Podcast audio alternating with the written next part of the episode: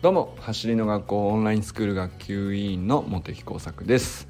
普段は国立研究開発法人海洋研究開発機構の気象学者として研究論文を書いたり本を書いたり学会を運営したりしている46歳のび盛りです。今日はね山本健太を好きすぎてということをね あの 話すと決めております。中身については考えておりません。まあ昨日、えー、小堀明子ちゃんが素敵だなっていう話をしたので。あのちょっと違うんですよ。僕の中でね山本健太の好きさ加減と小堀明子ちゃんは素敵だなっていうのと全然何て言うかあのお二人とももうすごい素晴らしい人なんですけど。だいぶ感情が違っててどっちかっていうとですね小堀明子ちゃんとかあと和田健一もそうなんですけど、うんと、めちゃくちゃこう表で光るタイプの人っていうか現場で輝くタイプの人っていうか、えー、そういう人には僕なんていうかなうん魅力の感じ方としてもう憧れなんですよ。こうなんていうかいいなっていうその自然に放たれる光欲しいわって思うっていうなんかそういう感じですね。まあ和田健一に対してそういうのあるよねっていうのを多分みんなね同意してくださると思うんですけどで小堀明子ちゃんもあの割とそっちだと僕は思っていてあのまあ本人はねあんまりそのつもりないんだと思うんですけどポジション的にそんなあの表でビカビカ光を放つみたいなあの役割じゃないしそんなんじゃないしみたいな風に言いそうなんだけどでもね出ちゃってんすよねっていうね なんていうか まあそういうそのもう根っからのこうなんていうかな放たれる光みたいな、まあ、そういう魅力に僕がすごい憧れに近いものがあってもう好き嫌いを超えちゃってるんですね。まあなんかそういう種類のあの素敵だななんですよ。で一方で山本健太に関してはこれまでも何度か話してきてますけどうんと表でももちろん活躍できる人だと思います。現場にも強いと思います。その教員もね13年やってきたわけだし、えー、だと思うんだけどなんだろうな。やっぱり和田健一みたいなこううんと光り方ではないですよね。うんどっちかっていうとなんだろうな。まあいぶし銀とまでは渋くないんだけどそこまで渋くないんだけどうんやっぱりこうじっくり話してって味が出てくる方だと僕は思ってて。うんなんかこう遠くから見ててもなんか声を聞いてるだけで元気になっちゃうみたいなあの和田健一のこうディズニーランド効果に近いっていうかねなんかあのミッキーマウスに会っただけでワクワクしちゃうみたいなあの感じを放つ人ではないんですよねやっぱり近づいて、えー、時間を割と長く過ごして深めていった時に、えー、まあなんぼというかそういう感じの人だと思っ。ってて。でなんでそのまあその山本健太を好きの感情はですね、まあ、全然その小堀明子ちゃんに対する素敵だなとは全然違うんですよ。もう本当にあのなんだろうな。好きもほらいろいろいろんな感情ありますけどおなんだろうな。あのまあ僕研究者なんでやっぱりその出が出自が。研究者として僕は、まあ、研究者同士の仲間とかあのずっと続いてる友達とか。なんだろうな。研究でつながった絆みたいのって切れないよねみたいな。そういうつながりってあるもんなんですけどそっちに近いですね。でなんだろうな。単純に優秀だからえ、組んでいい仕事ができるかっていうと必ずしもそうとも限らないっていうその研究とかだとね。で、えー、本当に相性みたいなもんかもしれないですねあの簡単に言うと。あの、別に健太さんと研究してるわけじゃないんでそういうところを気にする必要はないじゃないんだけどやっぱりなんか一緒にこう話してて考え方とかあのうーん。別に考え方が一緒なわけじゃないな。価値観とかが一緒なわけでもないな。あのいろいろ違うんですよ。いろいろ違うんだけど違っていることとか難しいねこの状況とか、えー、なんだろう答えのない世界に挑む時の姿勢みたいなものが好きなんだな。なんか合ってるというかそうですよね。こうやって進めますよねっていう。あのそこの波長が合ってるというかそういう感じですね。だからあの健太さんってうんとまあなかなかその表舞台にね YouTube とかに出演したりとかさそういう表舞台の立ち方しないんでなかなかそのね普通にはキャラが伝わってないかなとは思うんですけどなんだろうなすごく、うんとまあ、教育心理学とか一線でやられてきた人だしあの教小学校の教員として13年キャリアがあってまあ山本さんの担当してたクラスで僕あの実はその山本さんの担当してたクラスの授業にまあ Zoom でなんですけどオンラインでなんですけど、まあ、天気の授業みたいな形で呼んでいただいたんですよ。昨年のちょうど今頃ですね。あまあまあちょっと1年以上経ってるかな。1年前の5月6月ぐらいだったと思うんですけど一回呼んでいただいて、まあ、そのクラスの子どもたちと一緒にお天気のこと一緒に考えて、えー、お互いやり取りし子どもたちと一緒にやり取りして一緒に勉強したみたいなことがあったんですけど、まあ、その時の健太さんの教員としての姿とかも見ててあのそれも含めてなんですけどなんだろうなすごくご自身の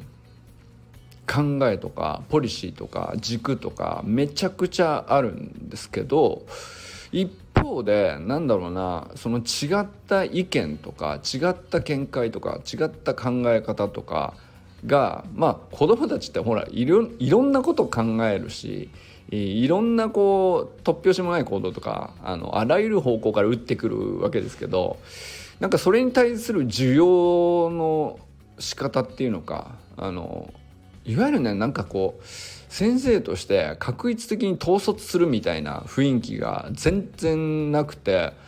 あのむしろこう多様本当に子どもたちの多様性をうんなんていうかこんなにね生かした上でなおかつバラバラにしないっていうまあある種僕はね何て言うか芸当だなって思って感動したんですよ。すげえなと思ったんです。これ本当に何て言うか当時びっくりしたぐらい。あのまあオンラインでそう思うぐらいだから現場行ったらもっとねあの強烈なものがあったかもしれないですけどまあこれはでも結構みんな言っててあの健太さんのクラス行くとすげえんだよみたいな話 みんな言ってたんでやっぱりそうだろうなと。まあそれでそのあんだけその教育心理学とか研究自分でしててこうポリシーがあってこういうことがあのなんだろうなまあある種のセオリーとして頭に入ってる。で一方でそうじゃないこう現場で起きるさまざまなこう予期しないトラブルであるとかうんと今まで見なかったようなタイプの価値観があっちこっちからぶつかってきたりとかそれ自分に対してだけじゃなくて、えーまあ、クラスの中で友達同士だったりその子供たち同士だったり、えー、ぶつかったりもすると思うんですよね。でそういうことに対してああしなさいこうしなさいではなくて明らかにでもなんかそのほっといて統率しないっていうのでも全然なくてえー、両方いろいろなこう角度からのもの全部受容した上で何て言うかどうしていこうかっていう本当にフラットなところからうん話をスタートして、まあ、すげえ面倒くさいことだと思うんですよね。あのまずは相手の意見も全部聞いてああそういう価値観なのねと。それ素敵だねってまず受け入れるんですよ、まあ、その時点ではひょっとしたらあ健太さんの考えとはだいぶ違ってたりとか、まあ、健太さんのポリシーからしたら外れてることもあると思うんですよね。往々にして。でこれ子供たちとかだけじゃなくて、えー、その後こう1年間、まあ、オンラインスクール生としてあるいはその走り学校のインストラクター仲間でもあるから、まあ、そこで結構ねちょいちょいコンタクトがあってあのそこで話してる時になんかこうすごいなって思ってたんですよね。なんかこういろんな価値観があることを全部こう受け入れつつもうん自分の主張は明らかにこうすっごい確固たるものがあるっていうかあのそういうなんていうかな自分の軸があったりとか見解がはっきりしていたりとかもう長年の研究でポリシーがあったりとかすると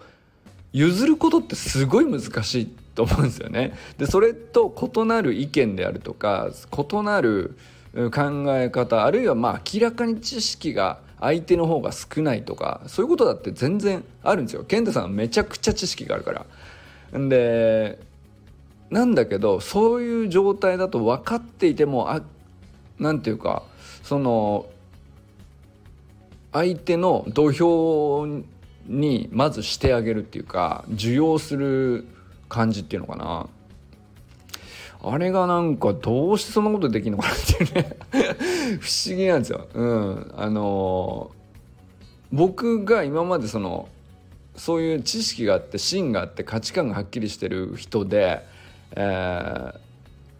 そのフラットさを保てる。でなおかつこう相手のいろんな多様な価値観とか意見とかを受容する能力があるっていうのは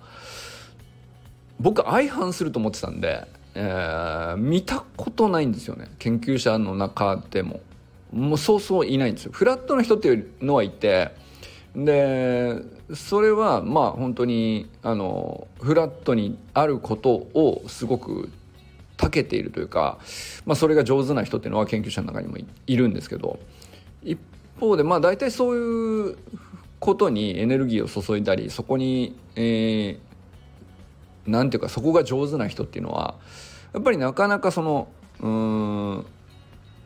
一つの軸でこう徹底的に積み上げたり突き詰めたり、えー、そうですねまあそれを知識も含めて知恵も含めて現場経験も含めて、えー、軸をすっげえ太くしていくみたいなことっていうのはなかなかしにくいんですよね。あのフラットにあっちこっちにこういろんな価値観に触れてそれをうんと対等に見続けることを客観性として認識していると思うので、まあ、研究者の場合ねそれすごい大事なことででそれは結構あることなんですけどで、まあ、一方ではその研究者の中にもこうある自分のあのなんていうか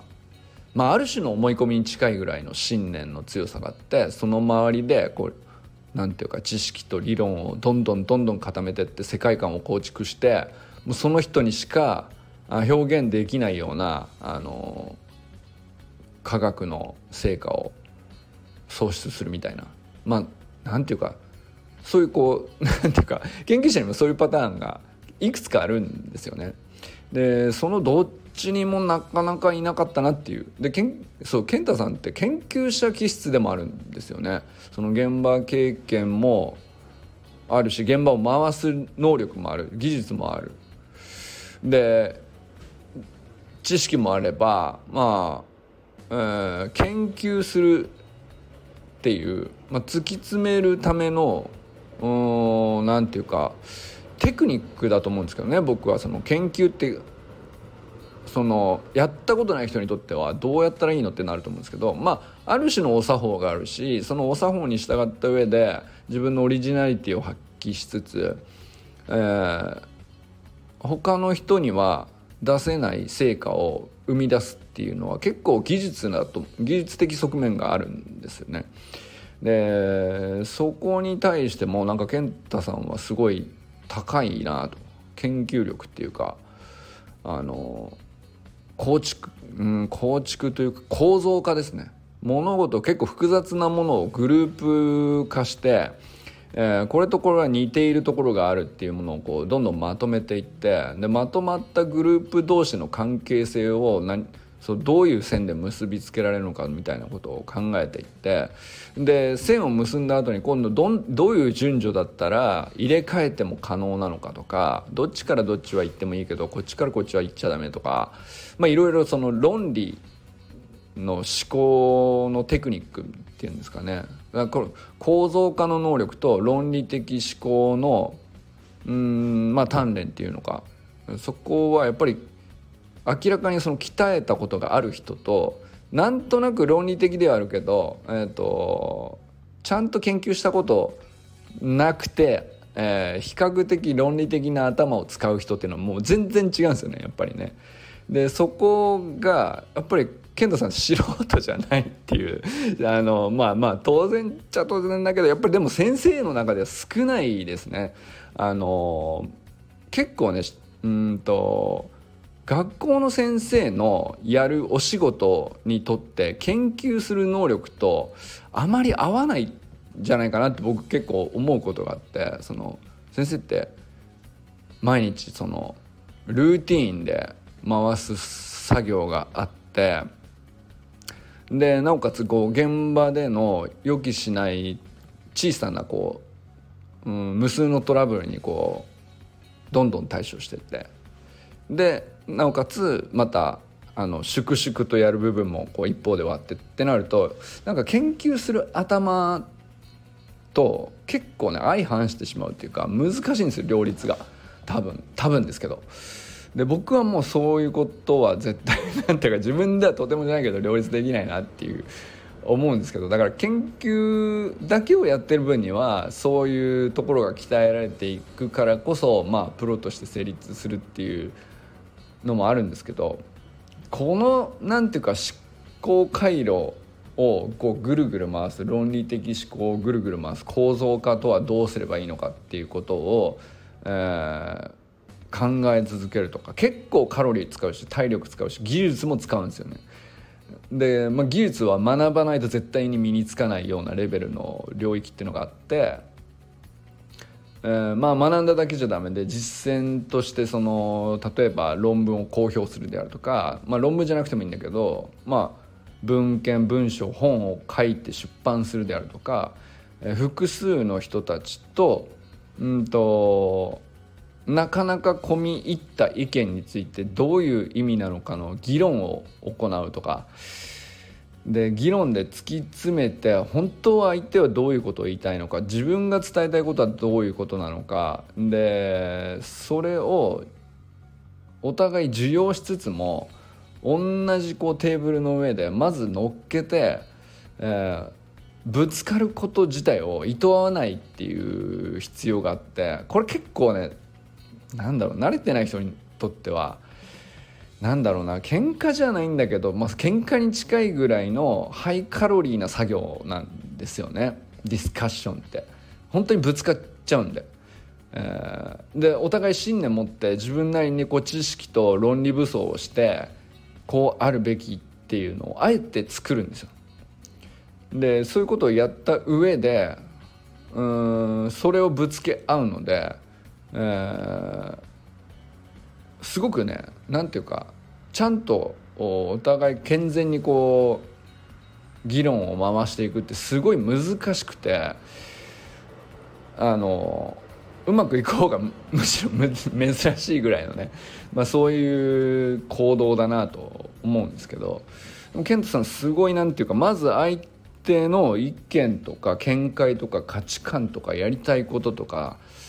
こうすごく受容するのが上手っていうか引き出しちゃうっていうか。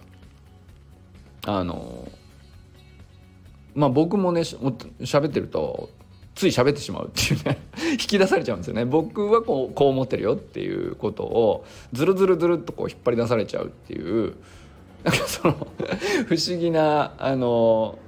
なかなかいないんですよそういう人って。えー、まあ僕もそのなんか喋っていいっていうターンとか時間とか場所が与えられたらそれなりに喋るけどなんか健太さんに喋らせてもらう時はあもう全然安心感が違うっていうか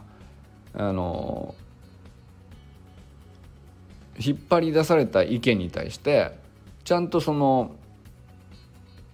それに流された見解ではなくて健太さんなりに自分は本当はどう思ってるっていうのがちゃんと返ってくるっていう信頼がないと僕も出せないんですよね。あの僕も別にその押し付けたくてその意見を言ってるわけじゃなかったりするんで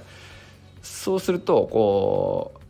どこまで言っていいかなこれ以上言うと強くなりすぎて相手の意見を押しつぶして流しちゃうんじゃないかな押し流しちゃうんじゃないかなっていうまあなんかそう思っちゃうしうんと結構やらかしちゃったなって反省すること僕結構多いんですよね。あのなので結構気を使っちゃうんですよね。そういう意味では。あの相手によっては結構気を使ってしまいます。なんだけど健太さんに関してはそこの心配がないというかあのまあ例えば僕うんと特にそうなりやすいのは僕の方が得意な分野に関してお互いの意見を話している時。僕の方が得意な分野について話している場合はあの僕の方が詳しいし知識があって見解も確からしそうなあの雰囲気がもう最初からあるので、えー、それにこう対等に健太さんがこうディスカッションに乗ってくるっていうのは結構難しいことなんですよね。でそそういう状況の上で僕から先に考えを引き出してテーブルに乗っけちゃってまず一回受容した上でどうするか次を考えるっていうふうにスタンスを取るってすごいこううんまあ簡単じゃないんですよね。あの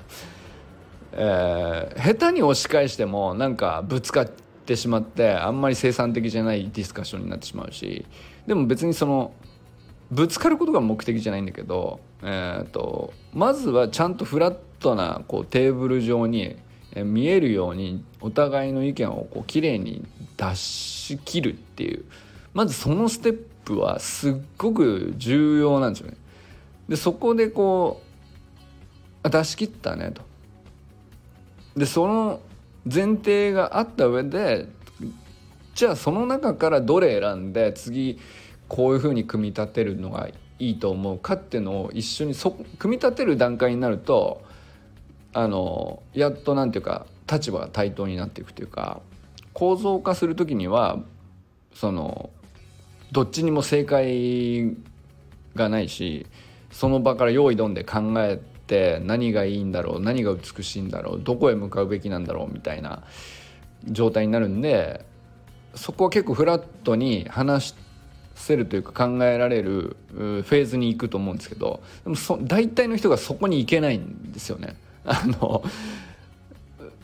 どっちかに知識の偏りがあったりとか圧倒的にこう相手の方が詳しいとか僕がその逆の立場でもそうなっちゃうと思うんですけど相手の方が圧倒的に詳しいとプロですと。でだから相手が言ってくる見解っていうのはもう何て言うか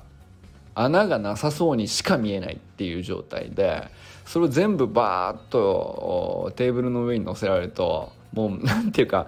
ははってなっちゃいがちっていうかでも本当は自分の奥底には自分の意見っていうか違和感もあるかもしれないし疑問があるのかもしれないしうんと本当はちょっとこういうふうにした方が僕はいいと思ってるみたいなことがある場合ってそれをこうちゃんとそれもそれで目の前に出して相手にちゃんと、えー、見せると僕はこういうふうに思ってると。であくまでその知識はあなたの方があって僕の方がないっていう状態であることは認識した上で今正直に僕が感じていることはこうですっていうのを言い切るっていうのはなかなかのそのカロリーだしすげえ技術いると思うんですよね。そこせなんていうか感情的に整理するのがすごい難しいからだと思うんですけど。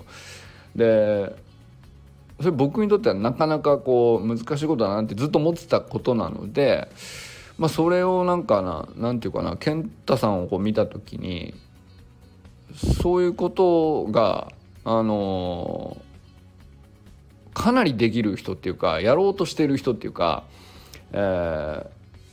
ー、そのまあどこまで行っても正解ないんだけど、えー、とそういう観点というか能力があるということに気づいていて認識できていて高めようとしているっていう人っていうのはなかなか見かけないんですよ。なんでその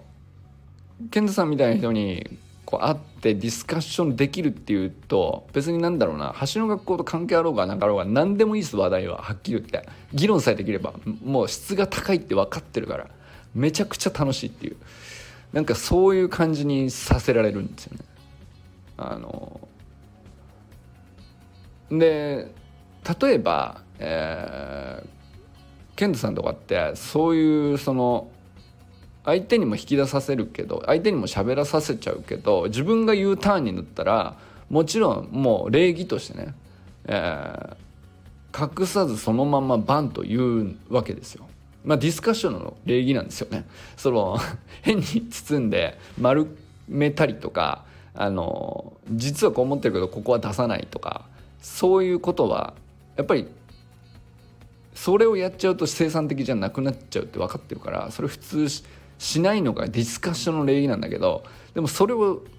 ディスカッションにあんまり慣れてない人に、えー、うかつにやるとですね何こいつってなるっていうかぶつかっちゃうんですよやっぱりね。慣れてない人にいきなりそれをやっちゃうとうんと割とぶつかるっていう、まあ、トラブルが生じるというかコミュニケーションエラーの一つだと思うんですけど、えー、そうですね。そこまで言っちゃうのみたいな感じに多分相手からするとね。うんまあ正論であればあるほどうんあもっともだなってなればなるほどあの受け入れがたかったりあの受け取りきれないなんかその そうですね。だからキャッチボールって程よいスピードで投げてキャッチボールができるからそんな球投げんなよみたいなね。その実力が合わないとそうなっちゃうっていう、まあ、それがねあの往々にして 起こるっていうか。まあでそのあちこちやっぱりなんていうかな大人同士になるとあのやっぱり信頼してたりとか仲間だと思っていればいるほど思わずうん指先にスピンの効いた球を投げてしまう。っていうことで、えー、その瞬間こうなんていうか嬉しくて愛情を持って放った言葉ほどトラブルになるっていうね。なんかその感じかな。あのーそれがまた僕もすげえなんかあるんですよね。でなんかまあ健太さんもやっだろうなっていう そこも含めて。あんまり具体的に僕は把握しないけど健太さんはそういうことを起こしそうだなっていう。あのそれも含めてなんだけど。だから僕とやってる時はめちゃくちゃ心地いいんですよ。議論ってこうだよねっていうあのものづくりって楽しいねみたいな感じになるんですよ。健太さんと議論してる時。だけどこれをこのテンションのままあの、えー、キャッチングの能力がない人に そのままバンとぶつけちゃうとあの手腫れちゃうからやめてってなるっていう人はあのやっぱいると想像されるし僕もよくやらかすしえー、健太さんも多分やっちゃってる と思う。でそこも含めてすげえ好きっていうことなんですよね。あのー、なんだろうな。まあ僕比較的橋の学校の中ではまだトラブルみたいなことでね誰かとぶつかってとかあんまり僕自身は自覚していないんだけどまあでも何て言うかえ、まあやっぱり研究所で多いですね僕はね。研究所内では研究者同士はまあまだ全然そのお互い議論なりしてるんであれなんですけどやっぱり事務方のお世話になってる方々に、え、まいろいろ頼んだり交渉を代行してもらったりとか、えー、手続きをあの必要な手続きを踏まなきゃいけないのにそれをうんとやっぱり汲み取れなかったりとか。で、まあ、その汲み取れないことに対して、えー、まあじゃあどうすればいいかって僕なりにその良かれと思って、うんと、これでどうですかっていう話になったりするんですけどその時にやっぱりその やっぱり研究者同士のテンションで研究者じゃない人に、えー、ストレートなこうスピンの効いた球を投げてしまうとぶつかっちゃって すっげえ なんていうかなコミュニケーションエラーやっぱ起こすんですよね。でこれは結構ぶつかります僕はね。あのあんまりこんなとこで何を告白してるのか意味が分かんないですけど。まあまああのあんまりその私の学校ではそういうことしてないかなと思っているんですけどでもありえそうだなとも思うし。うん。でまあ健太さんを見ていると逆にその走りの学校をうんと本場のフィールドとしてえー、まあ前のね小学校での現場からあの走りの学校を全国区にどんどん展開するっていうお仕事をまあ本職に変えて本気でそこに取り組むって決められたわけだから。でそうなればなるほどやっぱりその本気になったフィールドでこそねトラブルは起きやすいと思うんですよね。でまあだからなんだろうなすげえこうカロリー使ってるだろうなって思うんですよ。ででも一方ではすげえこう健太さんじゃないとできない、えー、やり取りがたくさん生まれてるんだろうなともすごく何て言うかなまあなんか具体的に誰と何を交渉してるとか知らないですけどやっぱり想像がつくっていうかあのとってもクリエイティブな会話をしてることが目に浮かぶんですよね。なんかそれがねあのプラスも大きいしまあ何だったら事故った時のマイナスも まあまああるだろうということも含めてなんですけどなんかそれがすごい自分と重なっちゃうっていうねあの僕もほんとそういうやつなんですよねあの研究者の現場ではやっぱそうなんですよね。ですごい僕もなんだろうな粛々となんか淡々とうん研究者生活の年数に応じて着々と論文を書いてきましたみたいなそういうタイプではなくてあのやっぱりなんかこううんそうだな、まあ、ある意味その研究テーマとしては、まあ、僕はねその日本の梅雨の大雨が降る仕組みを研究するみたいなこうありていに言うとそういうことやってるんですけど何て言うかそれまで積み上げ何十年もかけて先輩方が積み上げてきた理論をえっていうところから覆しちゃうというかあのひっくり返しちゃう。で誰も信じてくれないみたいな話をあのでも僕にはそうとしか思えないみたいな感じで別にその木をてらってるわけじゃないんだけどでもそういうことを割とやっちゃってハレーションを起こすっていうかあの結構嫌われてる人も多いんじゃないかなと 思うんだけどでもその最初こうすげえ反発食らったりとかめちゃくちゃ批判されたりとか全然その論文書いても認めてもらえないみたいなあのたくさんあるんですよ。でなんかその順当に優秀にこうたくさん論文を書いてたくさんのあの秀才的論文が認められて業績もたくさんあってどんどん出世するみたいなあのそういうキャリアに乗る人が、まあ、いわゆる優秀な人だと思うんですけど僕そのパターンからは真逆にいるっていうかその一発あの魂込めて書くと周りから「え？っ?」て言われて「すん何それ?」みたいな。でいやでもその間違ってなくないですか？っていうことですげえ頑張るんだけどそんなんでも聞いたことねえよいや聞いたことねえよは否定する論拠になるんですかね？みたいな感じでこう結構ぶつかっちゃうっていう。でなかなかその認めてもらえない論文が通らないとかぶつかってそんなことでこのその審査する人たちと無駄にぶつかってたら全然その論文の本数増えないから。でもここの辺でまとめて折れて妥協してこうやって丸めて出しときゃいいじゃねえかみたいな感じに多分周りからするとなると思うんですけど僕そこがね結構下手くそっていうかぶつかってはもう弾かれてみたいな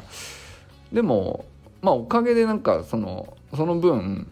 うんまあ変わったやつだなっていう覚えられ方をしているっていうか存在感自体はでいくとうんと埋もれてはいないんじゃないかなっていう感じですね、まあ、そういうタイプの人なんです僕はね。でまあだからなんかそういうなんかあんまりその打率とかヒットの確率は高くないんだけど本数とか全然打てないしだけどまあたまにあのとにかくもがいて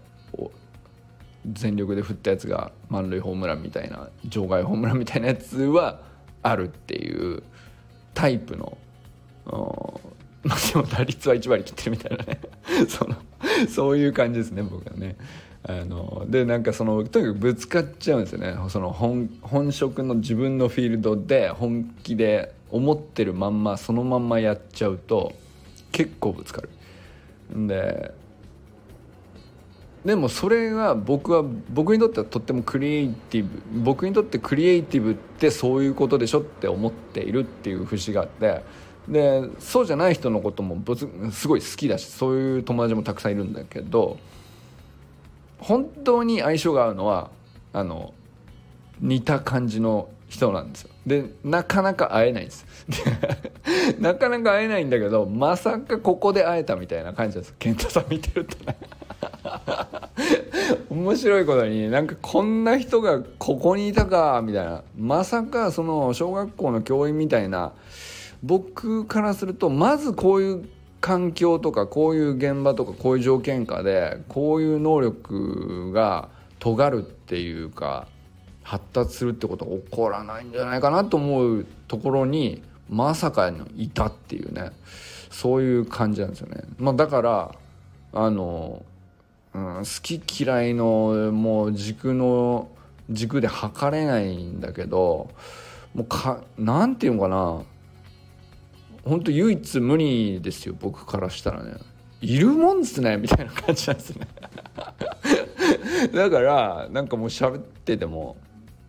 なんかもう好き嫌いの次元はもう完全に超えてる。その憧れとかでも全然なくて。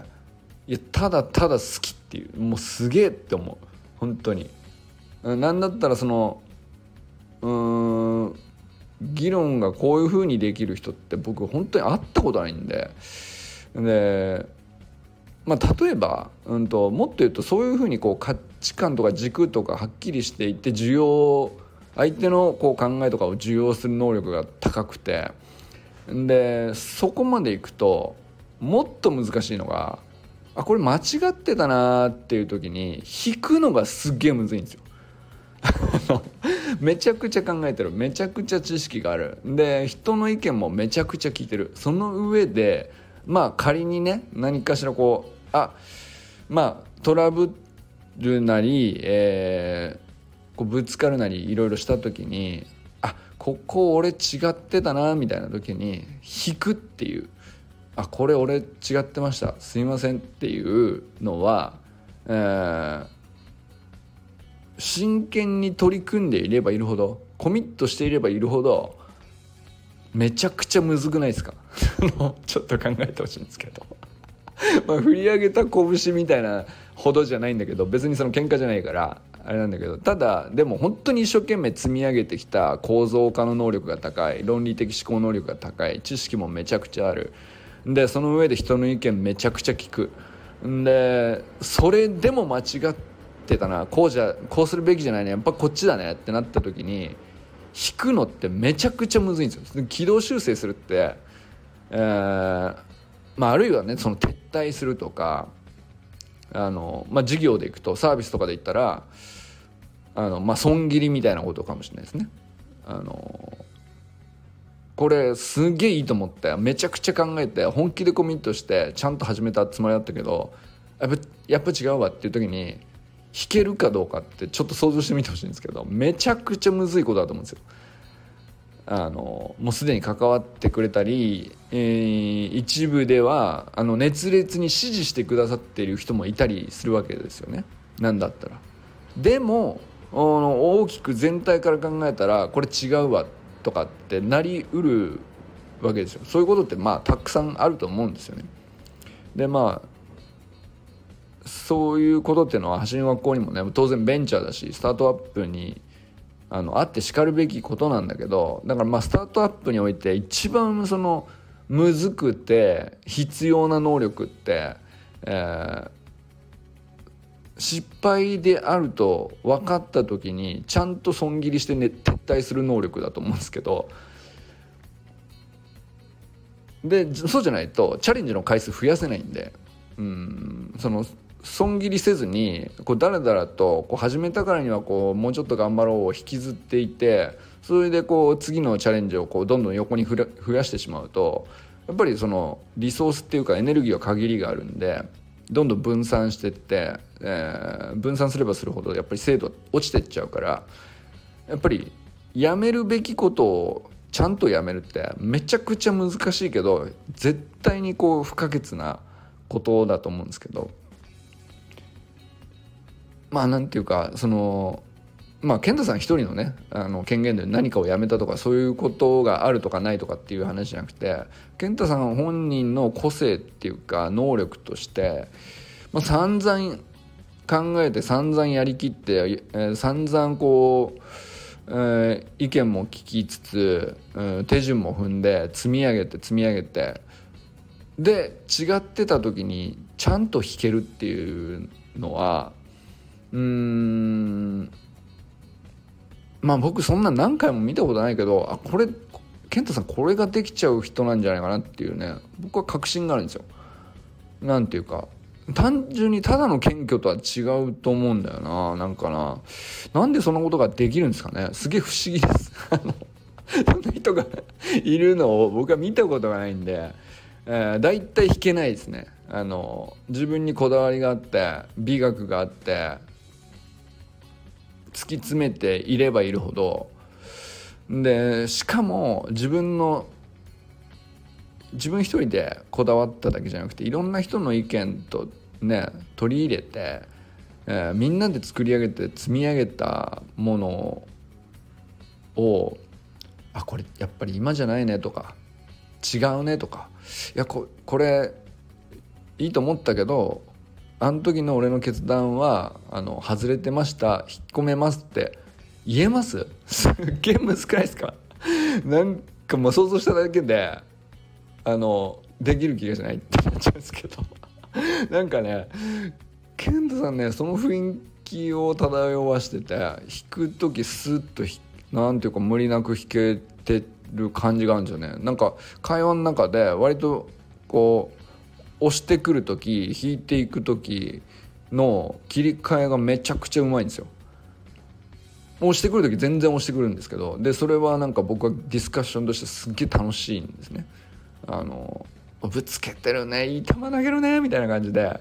こうお互いなんていうか出せる球速をしっかり出し切って投げ込めるっていうで相手も取ってくれるっていう信頼のもとでね投げ込んだ上であでもこれやっぱ違うわ。ちょっと場所変えよう。ってなれるっていう。感じですかね。でそれはなんかなんか実績があるとかじゃないんですけどあの具体的にね何をこうこういう時にこうでしたとかっていう具体的エピソードがあるわけじゃないんだけどやっぱりなんか喋ってて全然その感じがね違うんですよ。それがある人とない人は歴然と違う何ていうかあの会話の流れとかエネルギーとかが違うんですよね。それがねうんとうまく表現できている気はしないんだけどやっぱ健太さんすげえなっていう。まあ好きすぎてっていうタイトルでしかないからあの具体的じゃなくてもいいっていう伝わらなくてもいいっていうね割り切りで今ねとうとうと喋ってますけどあの もう40分以上喋ってしまった。これこれちょっと最長かもしれないですね。なんかある人一人について、えー、なんだろうこんなに喋るもんですか？すごいですね。なんかまあよっぽど好きなんですね。好きっていうかなんですかね。こういう人に会えてよかったなってまあシンプルにまとめるとそういうことなのかもしれないけどあのまあ僕にとって健太さんはそういう人なんですよ。まあ、10歳ぐらい年下なんだけどねなんか全然それを感じないしあの純粋にこうリスペクトとかも違うんだよななんかなあのすげえまあももちろん尊敬もしてるんだけどなんかあの唯一無二の人を俺はもう俺しか見てない見えてないところを見てんじゃないかなっていう気配もあるし なんていうか。多分他の人に同意してもらえないかもしれないことを喋ってるかもしれないです。うん。だけどえー、っとまあ何人かの研究者仲間を連れてきて4人ぐらいで喋ったらあの1人ぐらいは分かってくれるかもしれないっていうなんかそういうレベルのことを喋ってます。マニアックな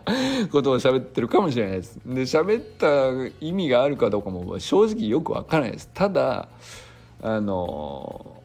いつか言っときたいなとは思ってた。で、まあ、このタイミングがいいのか知らないけど、まあ、昨日ねアッコちゃんの話をしてさアッコちゃんが本当にもう俺はあのアッコちゃんのあの感じはもう最高に憧れるんですけど一方で好きなのは健太さんですっていう何の告白ですかこれは。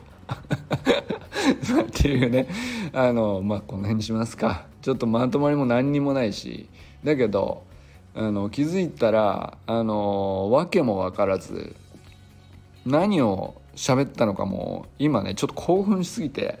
覚えていないけどあのまあまああの本気度は伝えられたんじゃないでしょうか。何の本気ですか？分かんないけど。あの取り繕って45分喋れないですよ人は。あのそれはねあの伝わったかなというかまあ僕は記録に残すことが目的なんで記録に残せてよかったです。あの今まで1人について語るのでおそらく最長の45分間を超えてしまったというねことなんですけどまあそれをもって山本健太を好きすぎてという内容としておこうかなと。思います、まあ、だからといって山本健太をみんなもうんどうこうっていうふうには僕は特には思わないんですけどでもまあそれぐらいのうん人がえ社員として橋の学校には今実はその裏のリーダーシップというかあのまああんまりその表舞台のリーダーシップっていう意味では和田健一っていうふうにみんなには見えてると思うんですけど、まあ、裏舞台でその影の領域でうんと、まあ、間違いなくこの人がいなかったら動いてないっていう。この人がいなかったらまとまってない話だらけなんですよ。でそういうことで走りの学校は今走ってるっていうことはねお伝えしておきたいなと思ったので今日はねそんな風なことで喋ってみました。ということでこれからも最高のスプリントライフを楽しんでいきましょう。バモス山本健太好きだわ。